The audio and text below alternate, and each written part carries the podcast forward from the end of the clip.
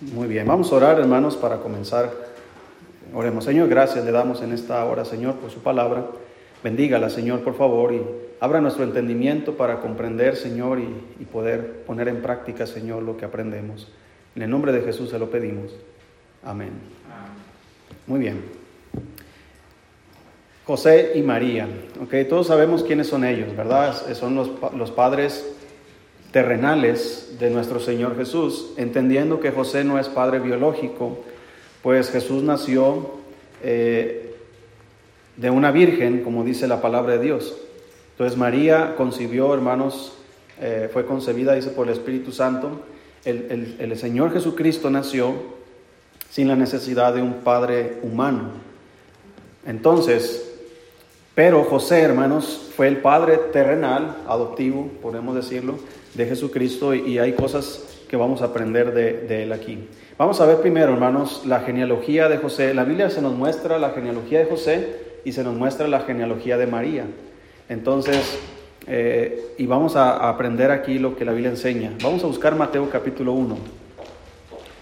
Mateo capítulo 1. ¿Cuántos de ustedes, hermanos, hermanas, más, porque la, idolatría está más en las mujeres que en los hombres, ¿verdad? Eh, ¿Cuántos de ustedes llegaron a tener una virgen o una imagen en su casa? La hermana Rosy, ¿verdad? ¿Ya la tiró, hermana? Todavía me acuerdo de la historia que nos contó la hermana Belén de, hermano Arturo de, ese santo. ¿Cómo, ¿Cómo, era ese santo?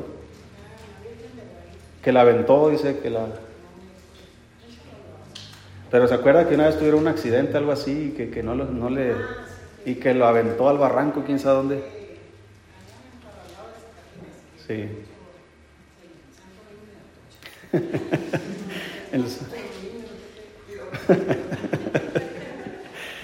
Eh, era nuestra vida, ¿verdad? Yo crecí en el catolicismo también y pues rodeado de imágenes, íbamos frecuentábamos la iglesia católica, la capilla y cosas así. Entonces la Biblia nos habla de María, hermanos, pero no como la Iglesia Católica nos habla de María.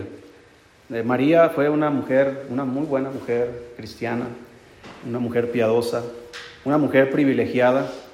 La Biblia dice de ella, ¿verdad? Bendita eres entre las mujeres, ¿verdad? Eh, ella fue una mujer muy bendecida por Dios, pero no es la madre de Dios.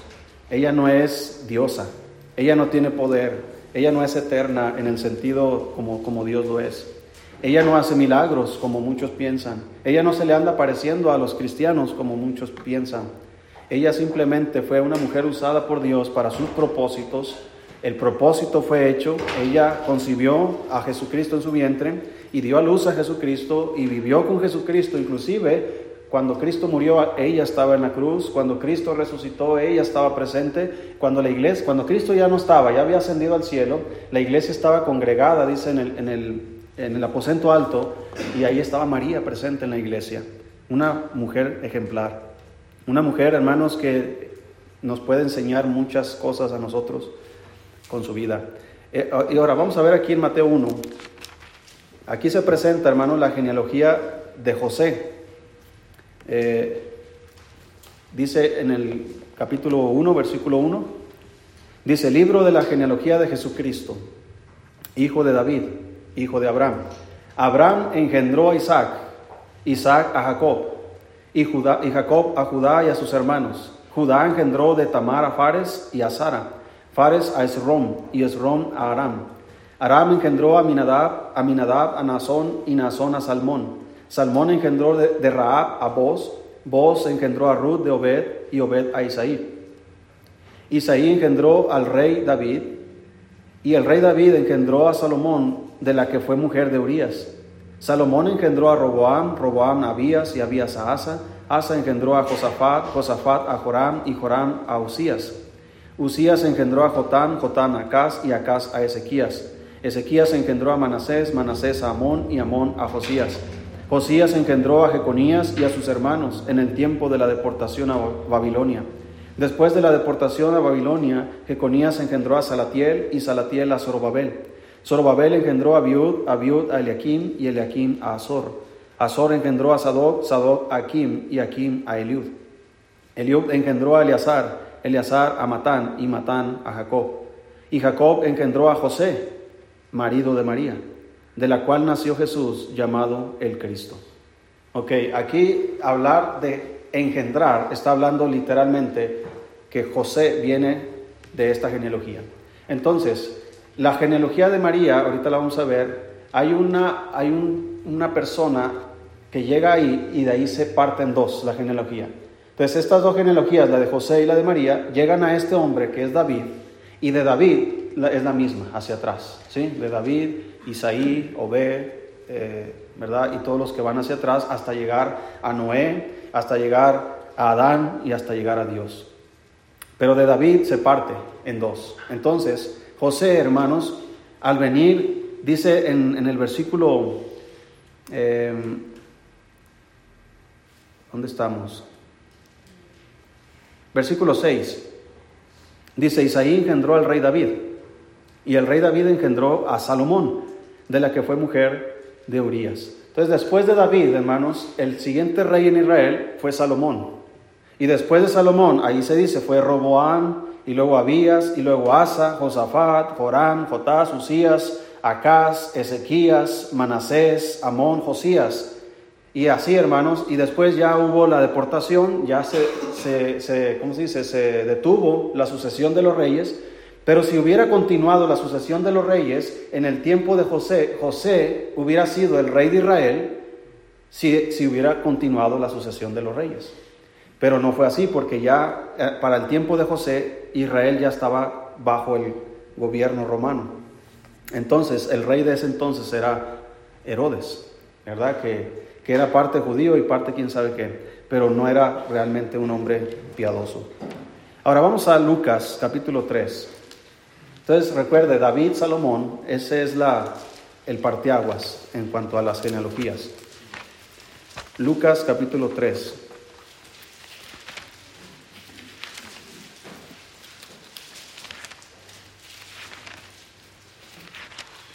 Si estamos ahí, hermano. Versículo 23. Dice la escritura, Jesús mismo, al comenzar su ministerio, era como de 30 años. Hijo, y luego escuche esto, según se creía, ¿de quién? José, hijo de quién? Ok, en el libro de Mateo dice que José era hijo de quién? De Jacob. Entonces Jacob y Elí no tienen nada que ver los nombres. No, es, no se llamaba Jacob Elí, ¿verdad? Porque mira, dice ahí, Estamos en, Lucas, versículo 23, dice, según se creía de José, hijo de Elí. Elí realmente viene siendo el suegro de José. Versículo 24, hijo, Elí, hijo de Matat, hijo de Leví, hijo de Melqui, hijo de Hanna, hijo de José, hijo de Matatías, hijo de Amós, hijo de Naum, hijo de Esli, hijo de Nagai, hijo de Maat, hijo de Matatías, hijo de Semei, hijo de José, hijo de Judá, hijo de Joana, hijo de Reza, hijo de Sorbabel, hijo de Salatiel, hijo de Neri, hijo de Melki, hijo de Adi, hijo de Cosam, hijo del Modam, hijo de Er, hijo de Josué, hijo de Eliezer, hijo de Jorim, hijo de Matat, hijo de Leví, hijo de Simeón, hijo de Judá, hijo de José, hijo de Jonán, hijo de Eliakim, hijo de Melea, hijo de Mainán, hijo de, de Matata, hijo de Natán, hijo de quién? De David. Entonces ya no es Salomón, sino Natán. Entonces ahí están dos hijos de David, Salomón y Natán. Entonces José viene de la línea de Salomón y María viene de la línea de Natán, sí que es otro hijo de José. A partir de David hacia atrás es la misma genealogía. Sí, hijo de Obed, hijo de Isaí, hijo de Obed, hijo de, de Boz, Salmón, Nazón, Aminadab, Aram, Esrón, Fares, Judá, Jacob, Isaac, Abraham, Tare. Y ahí se va yendo, hermanos, hasta llegar a versículo 38, hijo de Nos, hijo de Set, hijo de Adán, hijo de Dios. Entonces ahí tenemos, hermanos, las genealogías de José y de María. Entonces, eh, en la genealogía de Mateo claramente dice que Jacob engendró, no Jacob el, hijo de, Isaac, sino Jacob, el padre de José, engendró a José. Entonces ahí no está diciendo que él es su padre. En esta genealogía dice, según se creía que era Jesús hijo de José, hijo de Eli. Entonces ahí ya te vas más abajo y ya entiendes que hay dos, dos líneas de genealogía. Entonces, esas son las genealogías, hermanos.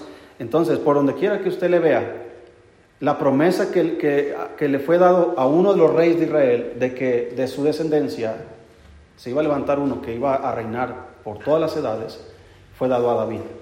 Entonces, desde la genealogía de María llega a David, desde la genealogía de José llega a David, y la promesa fue hecha a David. Por lo tanto, la promesa de que Jesucristo iba a ser de la descendencia de David se cumple en las dos genealogías. ¿sí? Tanto la promesa del rey, del reinado, como de la familia de David. Entonces, vamos a ver aquí, hermanos, ahora eh, a María, ahí en Lucas capítulo 3.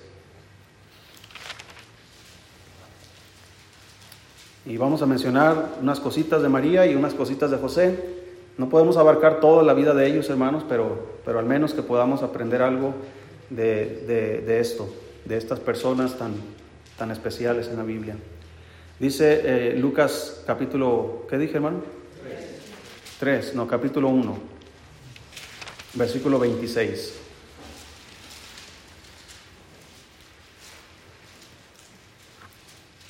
Recuerda que antes de todo esto, hermano, en, el Antiguo Testamento ya se había profetizado que, el Mesías iba a venir a través de una virgen.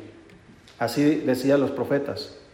Entonces, estas personas, María y todos los que están involucrados aquí, son personas que, estaban involucradas en el, ámbito religioso, frecuentaban las, las, sinagogas, estaban constantemente aprendiendo la palabra de Dios. Entonces ellos sabían y entendían de estas profecías.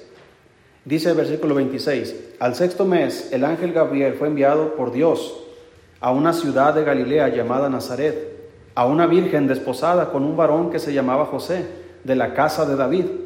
Y el nombre de la virgen era María, no Guadalupe, no Socorro. ¿Cuántos nombres de vírgenes hay? Sí, yo, me acuerdo que me llevaban a la Virgen de Talpa. No sé cuál sea esa, pero nos llevaban allá a un pueblo en Jalisco la Virgen de Zapopan, ¿verdad? La Virgen de la Macarena, la Virgen de Remedios, Magnolia, ¿qué más? No, dice que fue a una virgen, el nombre de la virgen era María. ¿Por qué el Espíritu Santo dice explícitamente así? Porque él sabía que los mexicanos éramos muy creativos para estas cosas y que se iban a inventar todo. Entonces, versículo 28, y entrando el ángel en donde ella estaba, dijo, salve muy favorecida, el Señor es contigo, bendita tú entre las mujeres. Mas ella cuando le vio, se turbó por sus palabras, no se turbó por su imagen, no se turbó por su presencia, sino por sus palabras. Y pensaba, ¿qué salutaciones sería esta? ¿Por qué me está diciendo esto? 30. Entonces el ángel le dijo, María, no temas, porque has hallado gracia delante de Dios. Oh, hermano, para que se diga esto de una persona es porque esa persona realmente era una persona que caminaba con Dios. La Biblia se dice que en la generación de, Noé, hermanos, dice que todos habían corrompido, pero Noé dice halló gracia delante de los ojos de Dios. Y Dios eligió a la familia de Noé para preservar la vida al hombre en la tierra. Pues mire, Dios eligió a María para que a través de ella viniera Jesucristo y a través de Jesucristo preservara la vida del hombre sobre los cielos. Es algo muy especial. Y esta mujer nos enseña, hermanos, a vivir de una manera piadosa, que hallemos gracia delante de los ojos de Dios. Jesús, hermanos, no iba a nacer de cualquier jovencita. Había muchas jovencitas vírgenes en Israel en ese tiempo. Había muchos, tal vez muy buenas mujeres, muy buenas muchachas, muy buenas eh, cristianas o, judías, como quiera llamarles, eh, que seguían la ley de Dios, pero Dios eligió a María por algo especial. Eh, el Señor, hermanos, recuerda que dice la Biblia que, que Él nos escogió antes de la fundación del mundo. Entonces el plan de que María fuera la madre de Jesús en la carne ya estaba elegido desde antes. Hermano, Dios no se equivoca en sus planes. Y cuando Él decide elegirnos a nosotros para un plan específico en su obra, Él ya tiene un plan y la financiación de ese plan o el financiamiento, perdón, de ese plan. Él ya tiene, hermanos, todo el plan completo y si nosotros nos sujetamos a ese plan, las cosas van a salir conforme al plan.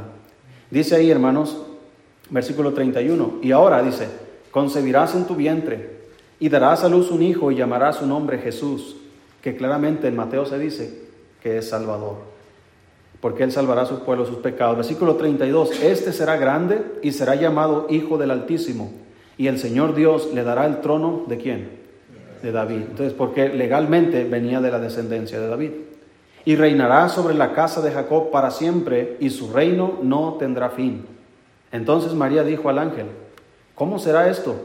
Pues no conozco varón. ¿Te fijas que no se puso a, a, ¿cómo que, que, yo voy a tener un hijo? ¿Cómo va a ser rey? ¿Cómo? Ella entendió claramente la profecía.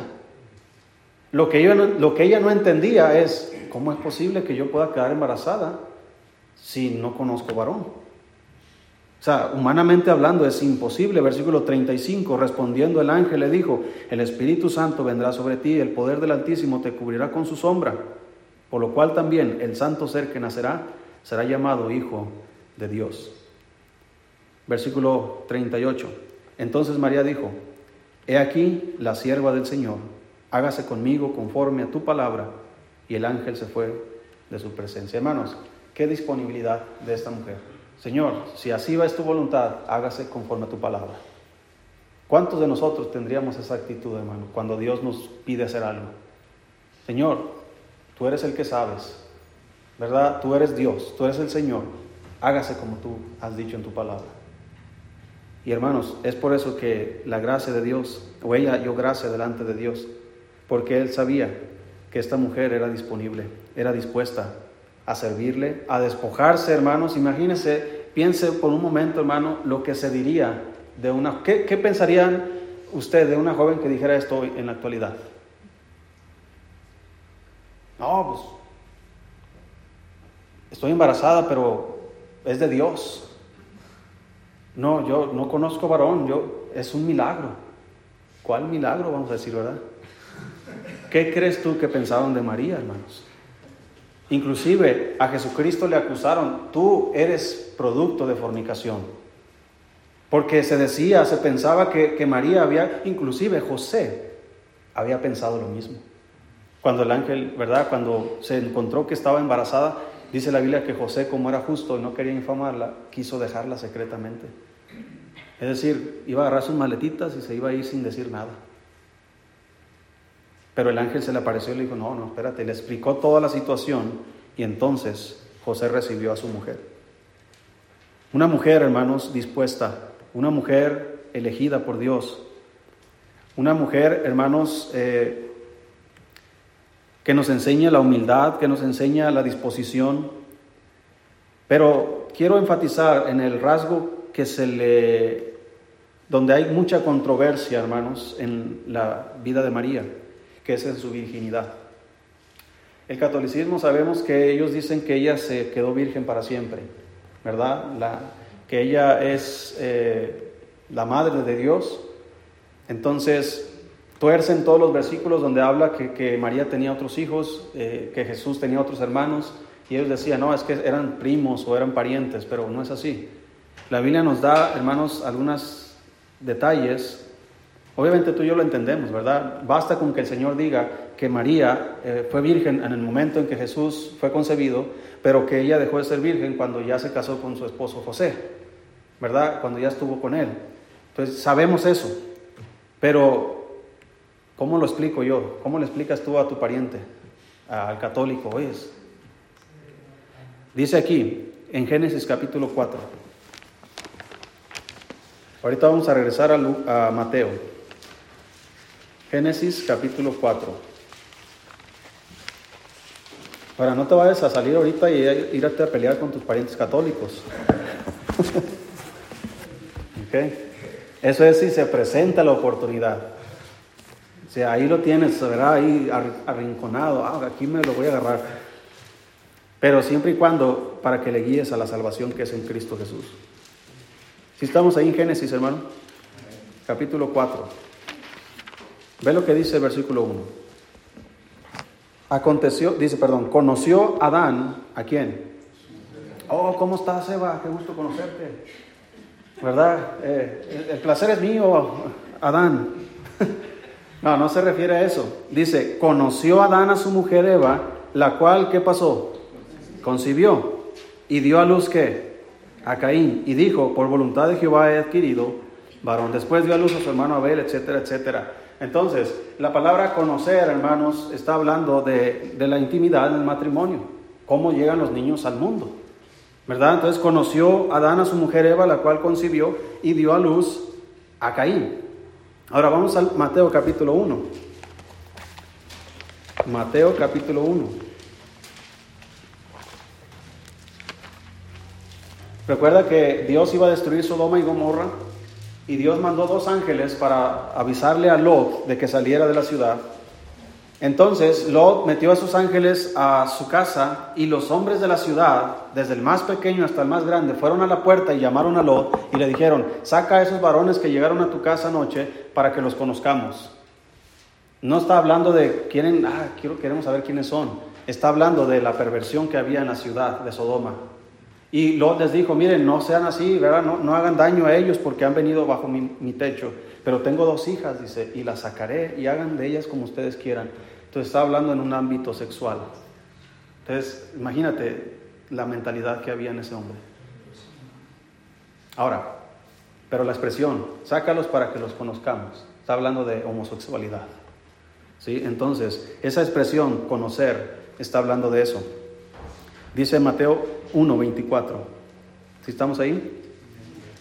Dice, y despertando José del sueño, ya que el ángel explicó que iban a ser Jesús y que le pusiera nombre Jesús, Dice, hizo como el ángel del Señor le había mandado y recibió a su mujer, pero no la que, no la conoció, hasta que dio a luz a su hijo primogénito y le puso por nombre Jesús. No la conoció y, el Espíritu Santo sabe lo que después iba a enseñarse sobre la Virgen de Guadalupe. Dice, hasta, esa palabra es importante, sí llegó a conocerla y de ahí nacieron otros hijos, ¿verdad? Conocemos en la Biblia, por ejemplo, al menos a Santiago, quien escribió la epístola de Santiago, quien fue pastor de la iglesia en Jerusalén, él fue hermano de Jesús, él fue hijo de María y de José, ¿sí? Porque José conoció a su mujer hasta que nació Jesucristo. Entonces, pero cuando él quiso, ahí Mateo 1, versículo 18 dice, el nacimiento de Jesucristo fue así, estando desposada María con su madre, su madre con José, antes que se juntasen, es decir, antes de que ya vivieran en la casa juntos, se halló que había concebido del Espíritu Santo. Entonces ya había un contrato matrimonial legal, que ellos ya son esposos, pero todavía no, no había llegado, por decirlo así, la fiesta donde ya los novios se van y viven en, en su propia casa. Todavía no había llegado ese tiempo. Entonces, en ese tiempo se halló que había concebido el Espíritu Santo. Y versículo 19, José su marido, como era qué? Justo. Ese es importante, hermano. Él era cristiano, él era creyente, él esperaba al Mesías. Qué privilegio, hermano, que le tocó a él tener al Mesías en su propia casa, en su propio taller de carpintería. Que él le, enseñó el oficio de, lo que él hace a su, a su hijo en este caso Jesús. Aunque, ¿qué le puede enseñar a Jesús, verdad? Él diseñó el universo, ¿verdad? Eh, el Señor decía, mi yugo es fácil y ligera mi carga. Cuando Él dice mi yugo es fácil, Él usaba expresiones sobre la carpintería. Los yugos eran de madera y los hacían, dice que su yugo era a la medida, era perfecto. Entonces Jesucristo, cuando estaba en la carpintería, no, no se recortaba dos centímetros más, hacía las mesas perfectas.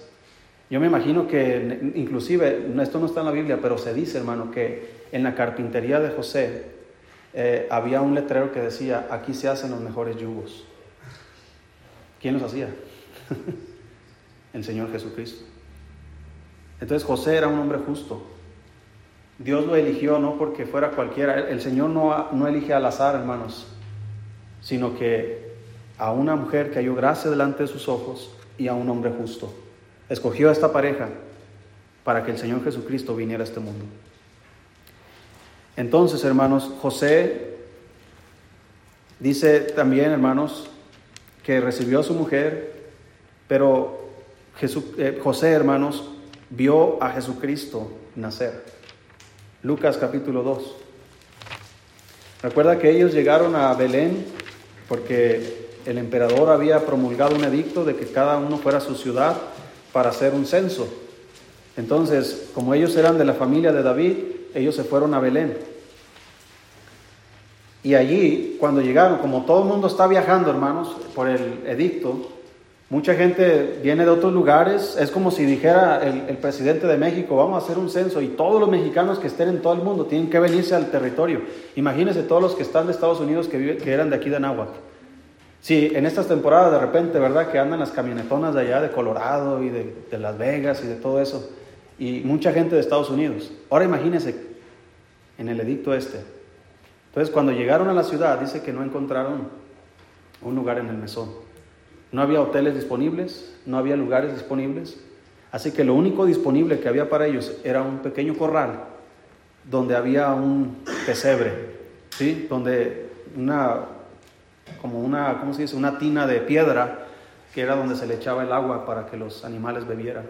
Entonces ahí, yo me imagino que echaron paja ahí y ahí fue donde nació el Señor Jesucristo no había con ellos nadie. Cuando los pastores llegaron, dice que solamente encontraron a José, a María y al bebé envuelto en pañales. Entonces, cuando nació Jesucristo, ¿quién atendió el parto? Muy probablemente José.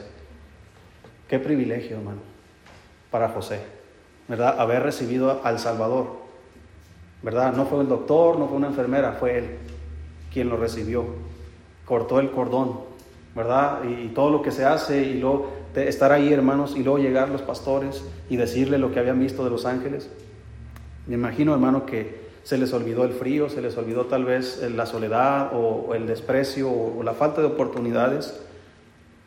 Pero qué alegría, hermano, cuando un bebé llega al mundo, ¿verdad? Cuando un bebé llega y está en los brazos de su madre. Usted, hermana, que, tuvo a sus hijos, ¿no le dio ese ánimo cuando tuvo a su bebé en los brazos? ¿Se recuerda a Betito en sus brazos? ¿Sí? ¿Se recuerda a hermana Meraria en sus brazos? ¿Sí? A hermano Beto, sus brazos. ¿Verdad? Qué, qué, alegría. Y uno como padre, ¿verdad? Que está esperando allá afuera, ¿verdad? Viendo dónde están. Y, luego vas y ves, ¿verdad? Ah, ya quiero agarrarlo, ¿verdad? Ya quiero besarlo. ¿Y cuál es, verdad? Y tú te imaginas, hay un montón de niños. Cuando nació Mical, era la única que estaba chillando. Dije, esa es. Y, hasta la fecha. Pero hermanos, qué privilegio para José ver, dice Lucas 2, si estamos ahí.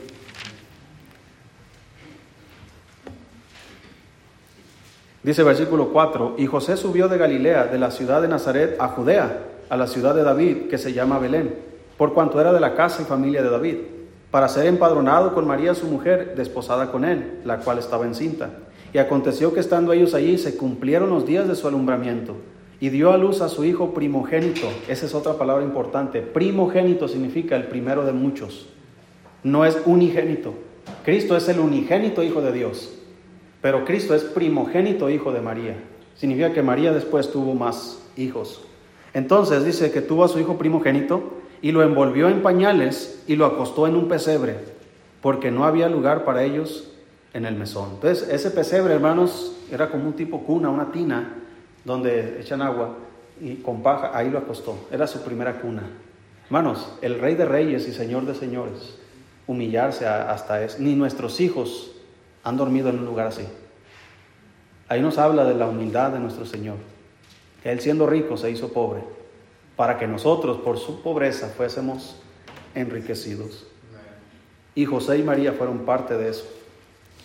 Dice, hermanos, en versículo 21, cumplidos los ocho días para circuncidar al niño, es decir, ocho días después, le pusieron por nombre Jesús, el cual le había sido puesto por el ángel antes que fuese concebido. Y cuando se cumplieron los días de la purificación de ellos, conforme a la ley de Moisés, le trajeron a Jerusalén para presentarle al Señor. ¿Qué, hermano, ¿cómo José involucrado en todas estas cosas? En su nacimiento, en su embarazo, ¿verdad? En todo el embarazo, imagínense, estar cuidando a la esposa con el embarazo. Y que se me antojan unos elotitos, ¿verdad? Y que se me antoja una paleta, unas fresas con crema. Pura, pura mentira, pero, pero piensan que, que uno, pero uno consentidor, ¿verdad? Yo me acuerdo que mi esposa me dijo una noche, quiero un elote. Teníamos una moto de esas chiquitas, de esas motonetas. ahí la llevo, hermanos, en la motito esa. Por toda la ciudad a encontrar unos elotes. Entonces, para José, tener a, su esposa María, ya casado con ella, sabiendo que ese bebé no es suyo, ¿verdad? Eh, en la carne, pero entendiendo quién es, ¿verdad? Y vivir con él en el embarazo, esos nueve meses, llegar el día del alumbramiento, estar con María, tal vez hubieran preferido otras condiciones, pero así fueron, así fueron las cosas. Él vio a Jesucristo nacer, tal vez lo recibió en sus brazos, lo envolvió, lo tenían ahí. Y después, ocho días después, van al templo, ofrecen un sacrificio y circuncidan al Señor y lo presentan al Señor. O sea, qué, privilegio, hermano, para José. Y no solamente lo vio nacer y lo presentó, pero lo vio crecer. Dice en Lucas 2.39, después de haber cumplido con todo lo prescrito en la ley del Señor, volvieron a Galilea, a, su ciudad de Nazaret. ¿Y el niño qué, qué, qué pasaba con él? Crecía y se fortalecía y se llenaba de sabiduría y la gracia de Dios era sobre... Hermano, qué privilegio tener a un hijo así en casa, que crece física y espiritualmente, que se fortalecía, y no se fortalecía solamente físicamente, pero se fortalecía espiritualmente y se llenaba de sabiduría. Oh, hermanos, José está involucrado en esto, en el crecimiento de Jesucristo, siendo un niño de, aquí tenía ocho días, se lo llevaron a, Nazaret y ahí se crió y ahí cumplió su año, sus dos años, sus tres años, cuatro años, cinco años. Ahí aprendió a hablar, ahí aprendió a caminar. ¿Quién le enseñó a caminar a Jesucristo? José. ¿Quién le enseñó a hablar? José.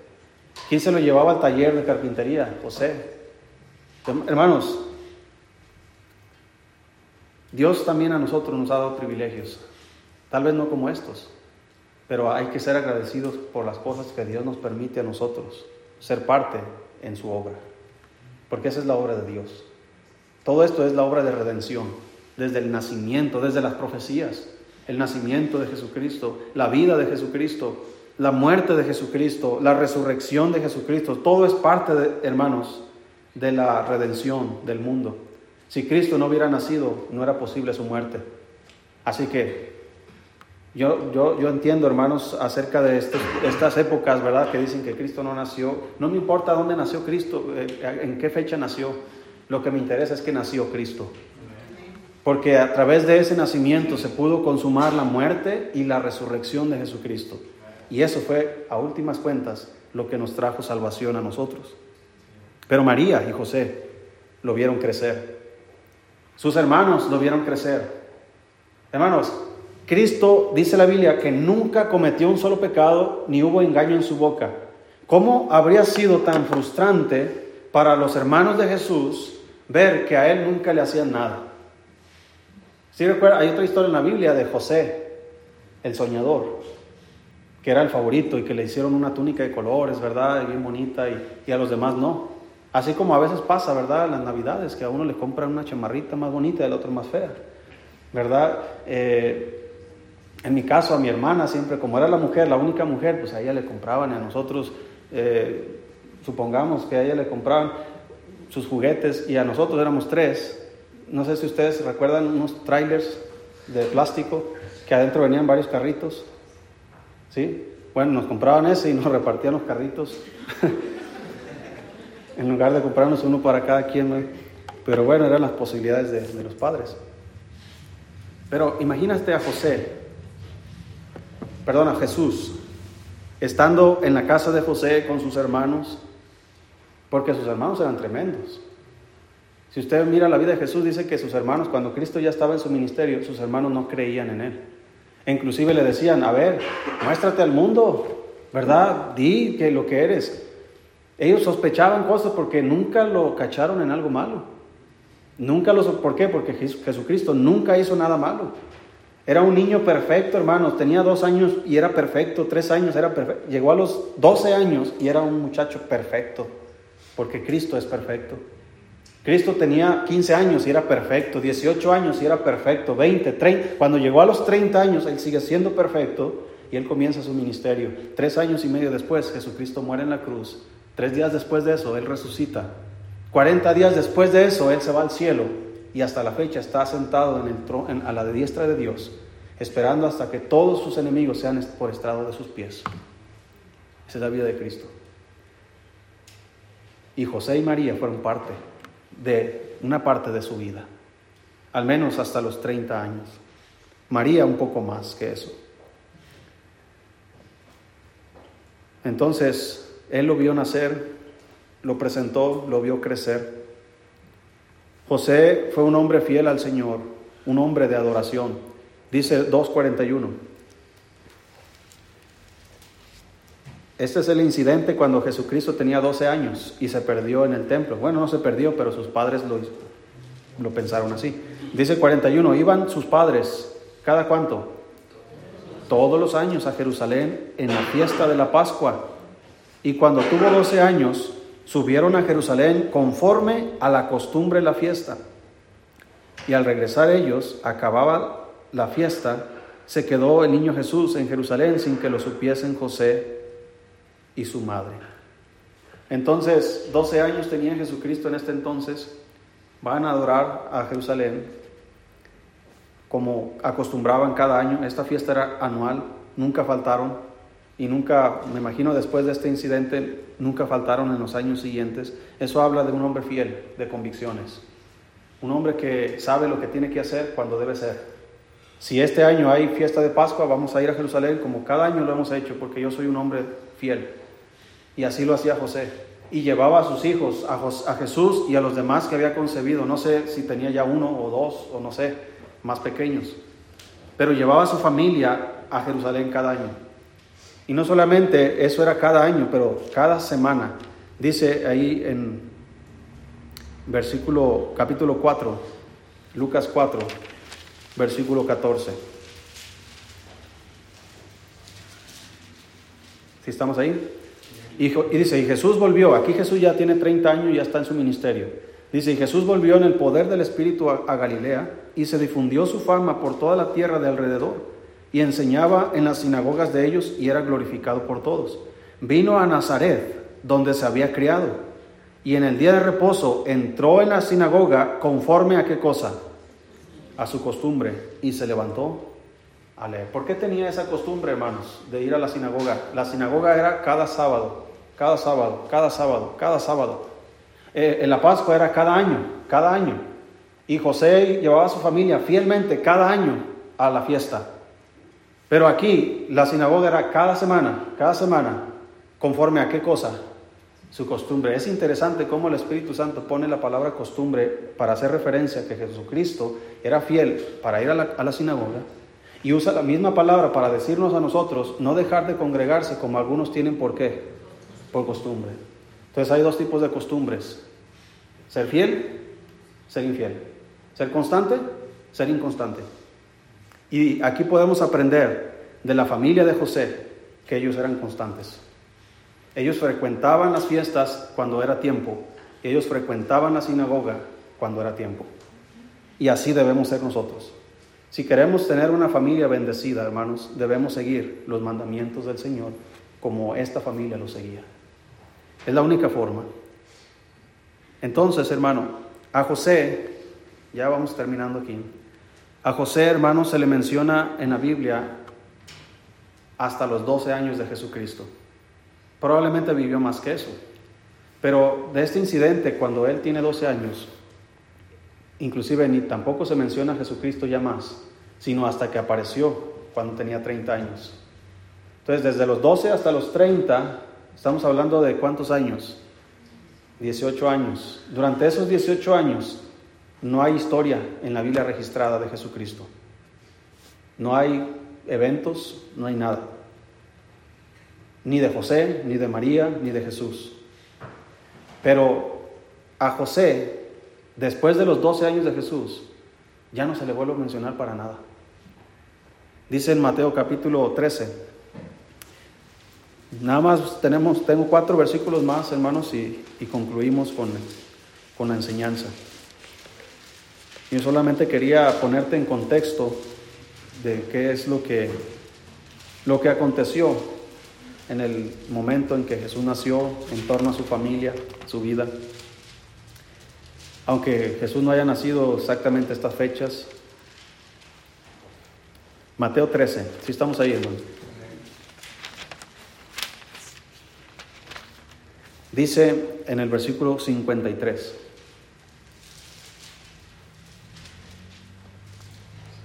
Dice, aconteció que cuando terminó Jesús estas parábolas, se fue de allí y venido a su tierra, a Nazaret, les enseñaba en la sinagoga de ellos, de tal manera que se maravillaban y decían, ¿de dónde tiene este esta sabiduría y estos milagros?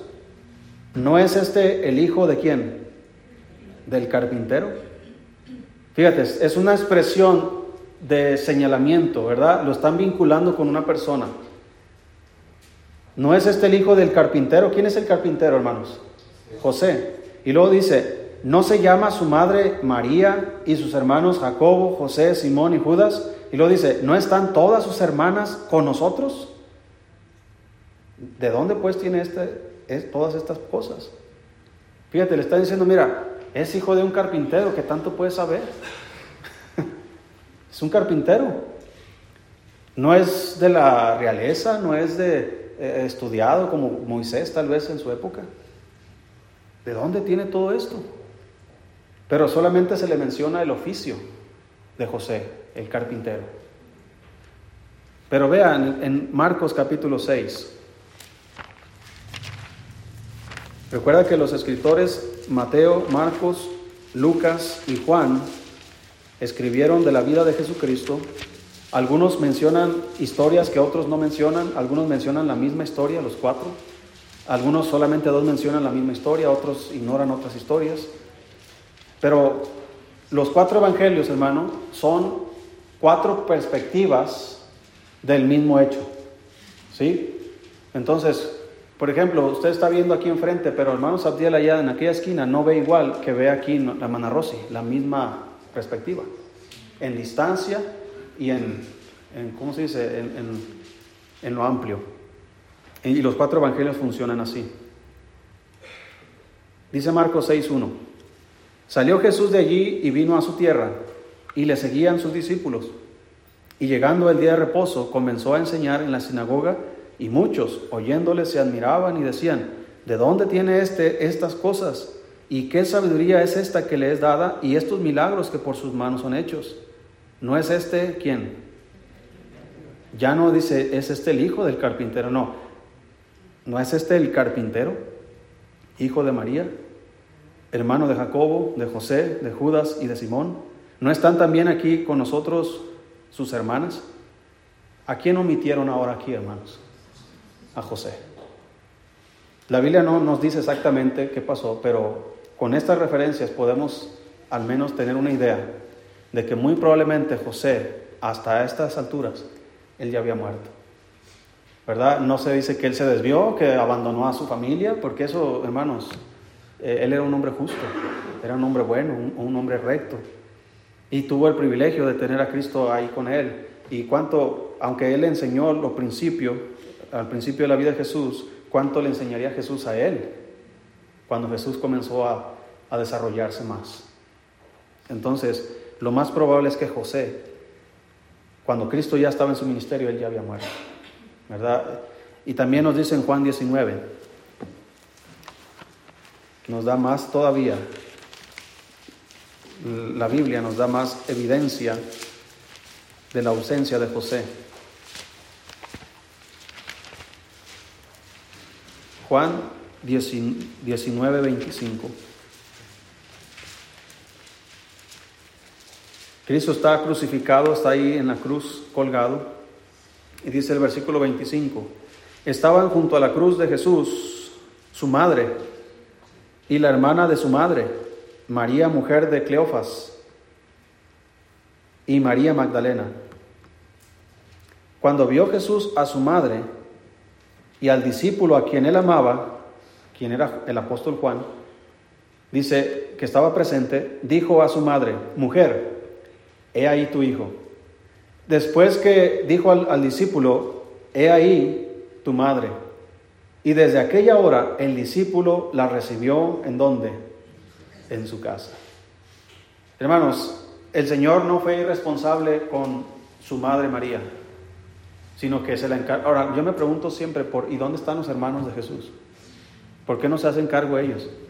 Mira, yo llegué a esta conclusión y es una convicción personal y tal vez coincida con, con la Biblia. Sus hermanos no creían en Jesús. Por lo tanto, María sabía quién era Jesús. ¿Sí me explico, hermano? Entonces, no hay nada en común en cuanto a las cosas de Dios entre los hermanos de Jesús y su madre. María sabía quién era Jesús. Ahora, José, perdón, eh, Juan, el apóstol, sabía quién era Jesús. Y compartían las mismas convicciones.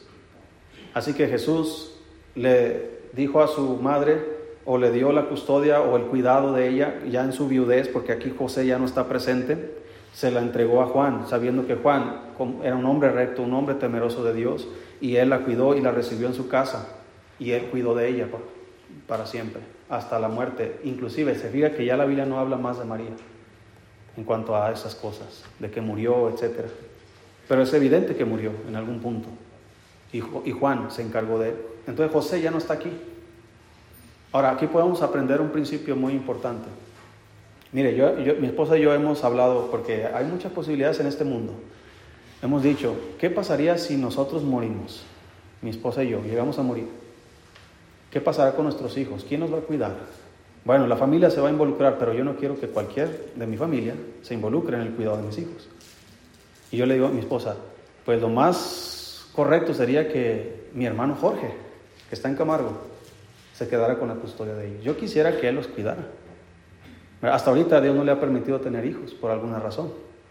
Si mi esposa y yo llegáramos a faltar, yo prefiero que mi hermano, que está sirviendo al Señor en una iglesia, cuide de mis, hijos. A que inclusive mi madre, que no es muy fiel en la iglesia, les cuide. Porque yo me voy a preocupar primeramente por su vida espiritual, no tanto por su vida social o económica. Y Jesús entregó a su madre a un hombre que espiritualmente iba a cuidar de ella. Hasta yo pienso que Juan aprendió más de María que María de Juan. Todo lo que escribieron los evangelistas, por ejemplo Lucas escribió y dice que él investigó diligentemente tocante a todo lo que involucra a Cristo y su vida. Él investigó, preguntó. Yo me imagino, ¿a quién le preguntaría? Lucas fue quien escribió sobre el nacimiento y la genealogía de María. ¿A quién crees que le preguntó eso? A María. Ahí la tenía en la iglesia. Hermanos, cuando Dios nos permite tener gente que nos va a enseñar algo, aprovechele. Sáquele todo el jugo que pueda. ¿Verdad? Y, eso fue lo que hicieron los evangelistas. Aquí Juan y los demás. Terminamos en, en Hechos capítulo 1.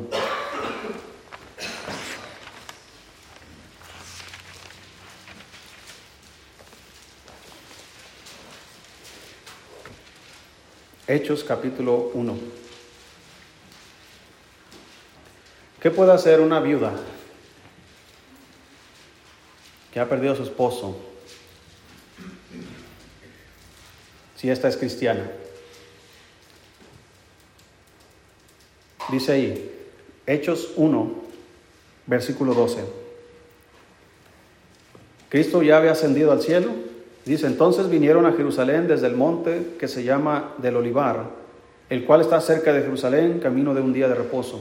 Y entrados subieron al aposento alto donde moraban Pedro y Jacobo, Juan, Andrés, Felipe, Tomás, Bartolomé, Mateo, Jacobo y Judalfeo, Simón el celote y Judas, hermano de Jacobo. Todos estos perseveraban unánimes en oración y ruego con las mujeres y con María, la madre de Jesús, y con sus hermanos. Ahora sus hermanos ya son parte de la iglesia. El apóstol Pablo testifica que cuando se le apareció a él, él dice, se le había aparecido primero a Cefas, después a esto, y, menciona que se le apareció también a Jacobo, quien es Santiago, el hermano del Señor Jesús. Imagínate, hermano, yo me pongo a pensar, Jacobo, hermano de Jesús en la carne, vivió con él en la casa, en la misma casa, comieron las mismas comidas, durmieron en los mismos cuartos, viajaron en los mismos viajes, tuvieron los mismos padres, las mismas costumbres, Y Cristo comienza su ministerio y ellos no, creen, rechazan, hasta tienen vergüenza tal vez. Cristo muere. Imagínate si todo el mundo decía, si, si a otro salvó, ¿por qué no se puede salvar a sí mismo? Imagínate a estos hermanos pensando eso. No, eso no. Tres días después resucita y Jesús empieza a aparecerle a uno, a otro, a otro, y de repente se le aparece a Jacobo. Imagínate la impresión de Jacobo al ver a Jesús resucitado. Por eso es que ahora están ahí. Porque la Biblia dice que si confesares con tu boca que Jesús es el Señor y creyeres en tu corazón que Dios lo levantó a los muertos, serás salvo. Y ahí están sus hermanos. Y ahí está María. María desde el principio sabía quién era Jesús. Y una mujer viuda, que ahora sus hijos son cristianos, que yo creo que ese es el anhelo de toda madre, que sus hijos vengan al conocimiento de la verdad. Pero ¿cómo va a ser posible? Siempre y cuando esa mujer se mantenga fiel en los caminos de Dios. Y ahí vemos a María haciéndolo. Una mujer fiel. Si ella acostumbraba ir a la sinagoga cada semana con su familia y acostumbraba ir a las fiestas que había en Israel en su debido tiempo, fielmente, ¿tú crees que ahora que está en la congregación de la iglesia no se congregaba fielmente con ellos? Que no estaba en cada actividad, en cada oración que hacían. Entonces, querido hermano, podemos ver a una mujer que fue fiel a Dios hasta la muerte. Ella no es especial porque, como los católicos piensan, ella es especial solamente porque fue única. No hay otra mujer como ella. Por eso la Biblia la exalta y le dice, bendita tú entre las mujeres y bendito el fruto de tu vientre. Pero no es, hermanos, la madre de Dios, simplemente fue una mujer que nos enseña a nosotros cómo ser siervos de Cristo. Ella lo fue hasta el último día de su vida y Dios espera que nosotros lo hagamos de la misma manera, hasta el último día de su vida. Cuando dejas, hermano, que Dios se involucre en tu familia y en tu vida, Él hace cosas maravillosas. Pruébalo y te darás cuenta. Vamos a orar. Dios, gracias por su palabra.